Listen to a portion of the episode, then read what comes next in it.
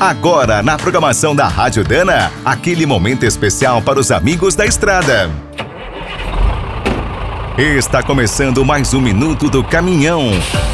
Fique por dentro das últimas notícias, histórias, dicas de manutenção e novas tecnologias.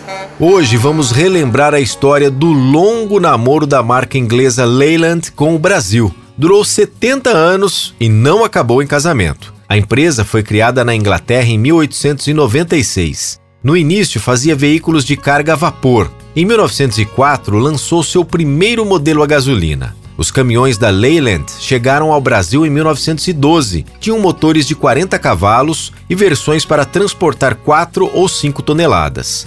A partir de 1947, a marca começou a apostar forte na América do Sul. Seus dirigentes visitaram o Rio de Janeiro e São Paulo diversas vezes. Nessa época, a empresa teve muito sucesso com o caminhão Comet. Usava motores 5.0 de 6 cilindros em duas opções, gasolina ou diesel. Em 1956, JK tomou posse e anunciou seu grande plano automobilístico. A Leyland ficou interessada em construir uma fábrica em São Paulo. Como esse primeiro projeto fracassou, os ingleses voltaram a negociar em 1973. Falaram com os gaúchos e mineiros, mas nada saiu do papel.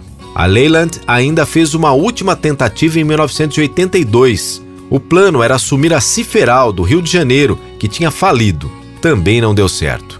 Pouco depois, em 1987, a empresa foi comprada pela DAF. Hoje a marca existe apenas na Índia, nos famosos caminhões da Ashok Leyland.